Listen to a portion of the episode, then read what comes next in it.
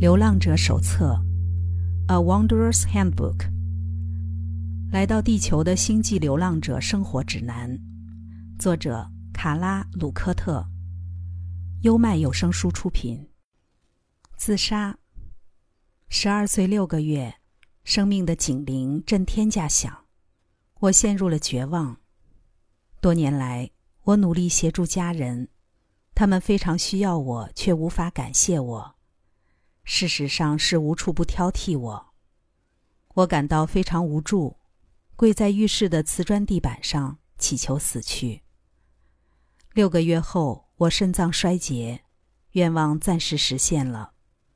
我走到鬼门关，却得立刻做出选择，带着比较小的学习和服务计划，在另一世返回人间，或者留在这一世。虽然有堆积如山的功课。同时也有很多礼物可以分享。我兴高采烈的想着自己最终得以服务他人的样子，怀抱强烈的喜悦，在心里选择原本的人生。我随即回到肉身，感谢老天，至今我还留在这儿。由于自己曾处于这样的情况下，我可以理解人为什么选择自杀。我不建议自杀，不管是为什么。但我懂得绝望使人想要了结生命的心境。一位冥想团体的成员问 Latvi 群体能否谈谈自杀这个主题。Latvi 回应：“我的姐妹，评断其他个体的行为并非我们的意图或权利，因此我们相当鼓励在场的人能够明了。虽然就大多数情况来说。”自杀不属于正向极化的行为，但对寻求不同进化途径的人而言，却是可以容许的死亡形式。身为正向属性个体，我认为这是一个不利的举动。如你所见，它终止了许多学习机会以及实现目标的可能性。此外，若将和自杀者有所互动的其他个体考量进来，这项行为也称不上无私。由于他控制、影响了他人的学习进程，负向属性的个体会感受到好处。然而，我们强烈建议寻求正向极化的个体勿采取这条途径。想要自杀的人很难明白这一点，他们通常把结束生命这件事看作服务他人的礼物。他们认为自杀将终结痛苦，为了自己，也为了身边的人。芭芭拉说：“我还没有想过用一走了之来结束一切，我的心不让我有逃走的念头。可是有时候我真的很希望到这里就好。和我有相同希望的人应该很多。逃到另一个地方，听起来非常诱人。”我不想再当乖宝宝，我想离开。要是有什么了不起的理由可以说服我，我就留下来。可惜没有，从来没有。在这一辈子或这个地方，我没有半点想要的东西。如果有机会，我可以，而且真的想明天就走。如果没有，我马上就能制造一个。我厌恶暴力，无论对他人或对自己。但我有过很多次断食的经验，我知道它不只是离开的好方法，而且在瑜伽习俗中不算罕见，还很让人敬佩。引文的主人来自澳洲，他盯着自杀念头好几年，一直避免跟随心里的警铃起舞。这全是他自己的功劳，因为他仍梦想服务这颗星球，结出果实的那天。所有人都能受惠。只要一有自杀念头，就很容易跳到方法和工具，感觉自己可以处理好这件事情。但在我看来，任何手法的自杀都毫无益处。结论全是在时候未到之前，提早损失宝贵的灵魂。伊利尔·霍拉将自杀的冲动归因于不珍惜自己的生命。曾经有好几次，我离死亡好近，但命运瞬间转了个弯，把我从这场缠斗中平安的释放出来。听说这叫绝处逢生。我总觉得自己冥冥之中受到庇佑，所以也有恃无恐，在生命的钢索上胡闹。但又怎么样？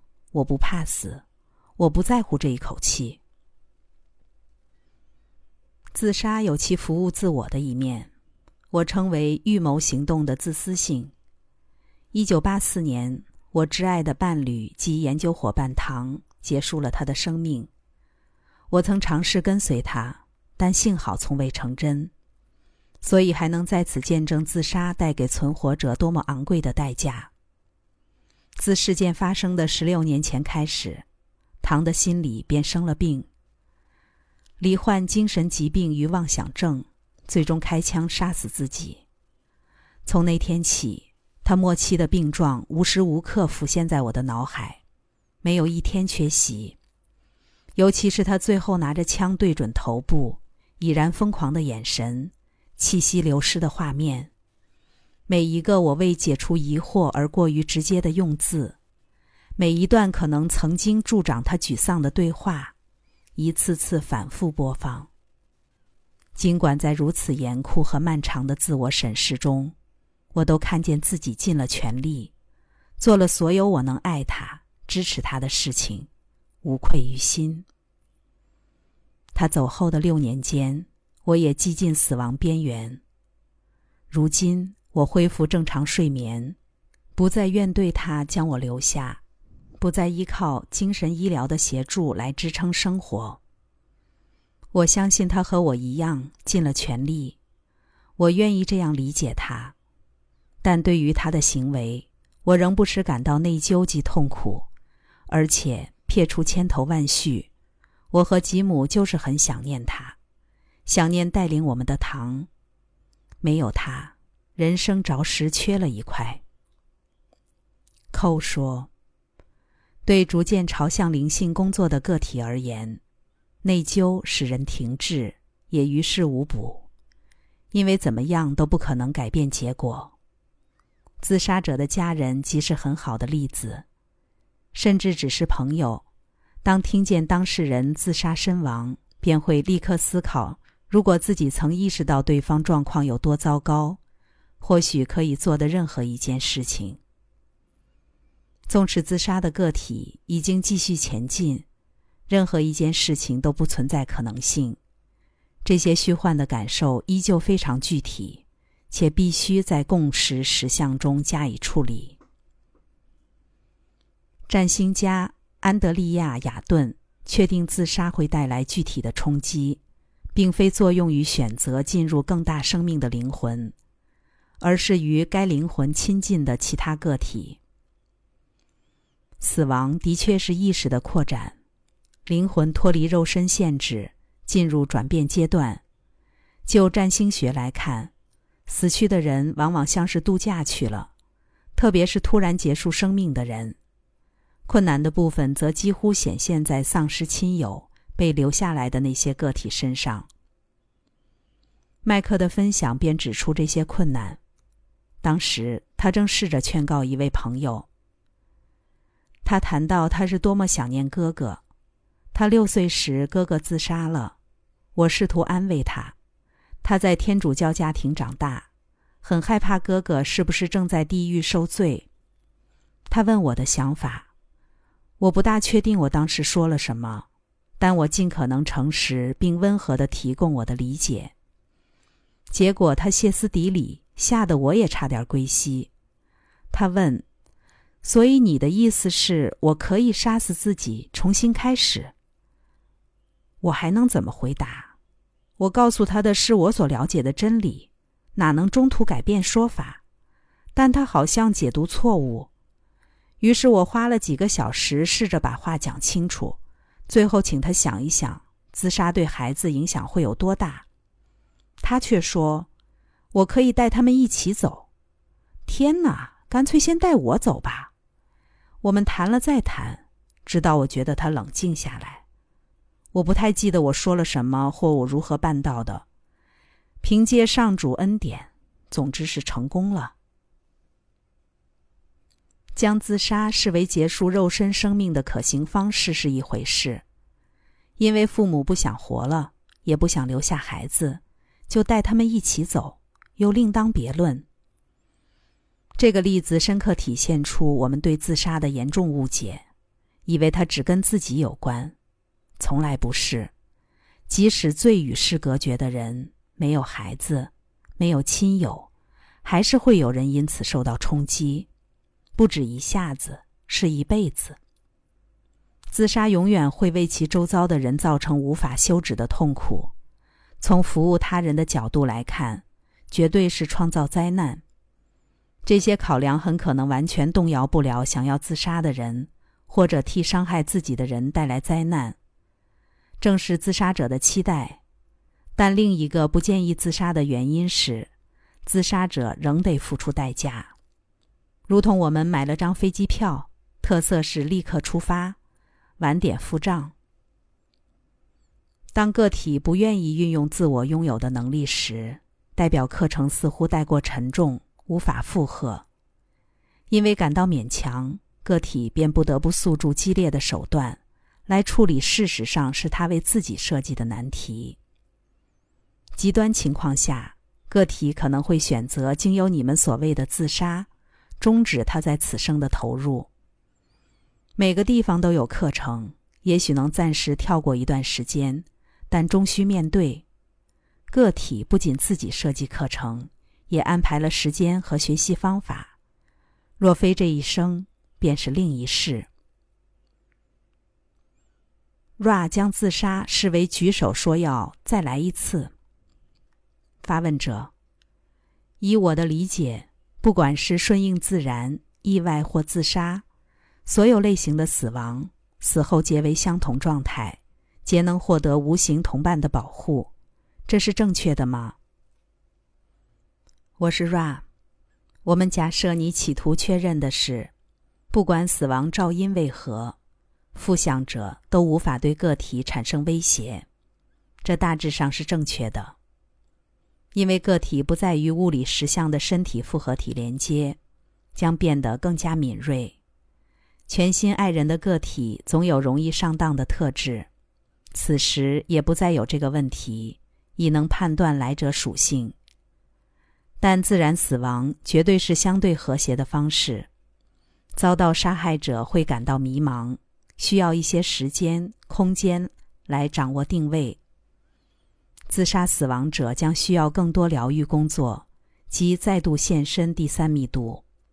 为了新的机会，学习高我所设置的课程。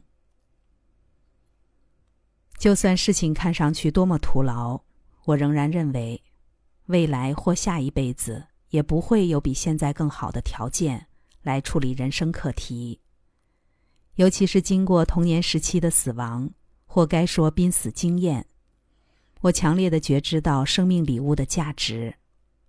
来到这里的我们，已经为自己选好课程与服务，学习、接收和付出，同时在我们自己之中以及身旁四周，都具备了足以因应每个当下的指引和支持。我们可能会吃很多苦，但这些苦也是我们进入此生的原因之一。是已选课程的教学讲义，想要绕过这些课题和考验才是徒劳。在造物者召唤我们前就终结自己的生命，只会延宕完成目标的时间，且为他人带来伤痛的悲剧。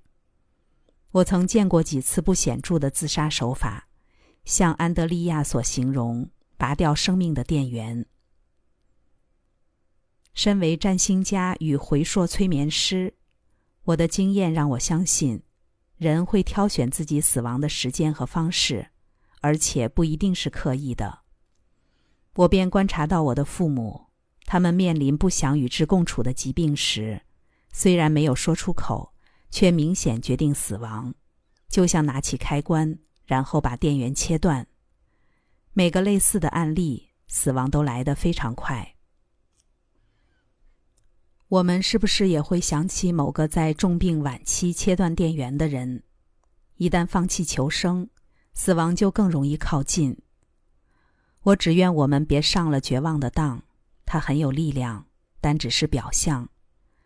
安东尼·汤马斯谈到他在上当之际，突然明白这不是他想做的事情。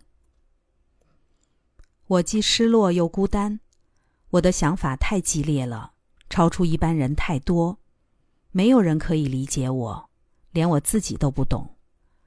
活到十九岁，我打算离开这具肉身所待的物理实相。我从哪里来，就回到哪里吧。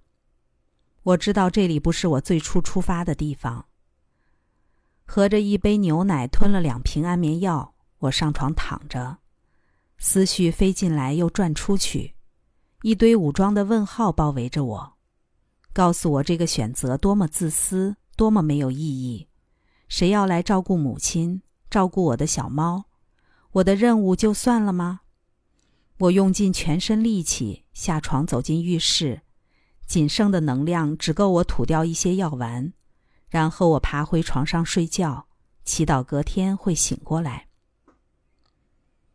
安东尼，我很高兴你醒来了。接着是勇敢的流浪者莱拉，他决定继续求生。诡异的暴风雪里，我不知怎的非常想要躺在雪堆中慢慢睡去，离开我的身体。这是轻而易举的事，生命反正要结束了。我直立着，试图认真思考。微弱的声音传来：“那新时代怎么办？”我知道，如果我死了，我还是可以从上面往下看，就像坐在三楼的露天看台。突然，仿佛某种电流穿过我全身细胞，一条意识窜进。我要留在场内。我拎着这条意识，能量剧增。我一定要离开这座山。喊声几乎盖过风暴。十四个小时过去，当我趁天亮往屋子靠近，前夫联络的搜救队找到了我。我的靴子和裤子都结冻了，但只有脚后跟起了两个严重的水泡。那一年，我是唯一活着出来的人。在我还没上山之前和平安获救之后，各有两个遭遇一样状况的人全都走了。我很高兴，我当时没往上坐，才能在第一排迎接地球前所未见的盛大表演。很高兴，我还在这里。莱拉是我熟识的朋友，我也很感激她可以回到这里和我共享人生。他鼓舞了非常多人。如果他当时放弃，那会是多大的损失？自杀是决定让恐惧超越爱，让空洞打败丰盛，让虚无胜过一切事物。揣测造物者计划并不是聪明的举动。肯恩·佩吉的故事正如是说。似乎是时候放下我的身体，去探索其他世界。我觉得很平静。我喜欢地球，但我知道我已经走完了。眼泪慢慢夺眶而出，我想抑制情绪，但又对自己说：“我得更打开，更不保留。”我知道我将要死去。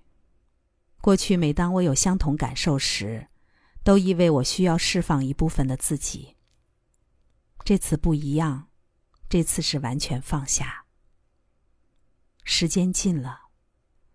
后来的某天下午，玛丽跟我正为了传真机传来的故事有说有笑。我们打算去看电影，她先去冲澡，我悠闲的看着电视。我突然听见她的叫声，我跑到浴室门外喊她，她没有回应。门上了锁，我非常恐慌。一边对着门大吼，一边把门撞开。玛丽脸色惨白，痛得神志不清，要我带他去医院。早先收到通知的警察找来医护人员，让玛丽坐上轮椅。她几乎无法说话，这就是尽头吧。医师也告诉我，他处于休克状态，很可能无法撑过来。我对他说：“我爱他，我要给他我的一切。”让他感受到我对他的爱。我将双手放在他的胃部上方，然后祷告：“我好爱你。”我说了一遍又一遍。我们结合在一起，我感到一股温暖的流动或转移，以及上帝的临在。X 光片显示有颗葡萄柚大小的东西在他身体里，是异物或是肿瘤，他们需要开刀才能确认。我陪着他。用手扶住他的手，两人的能量产生连接。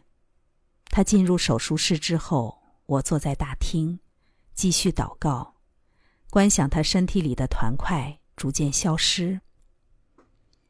经过三十分钟，走出来两个困惑的外科医生，他们告诉我，玛丽没事，她会恢复健康。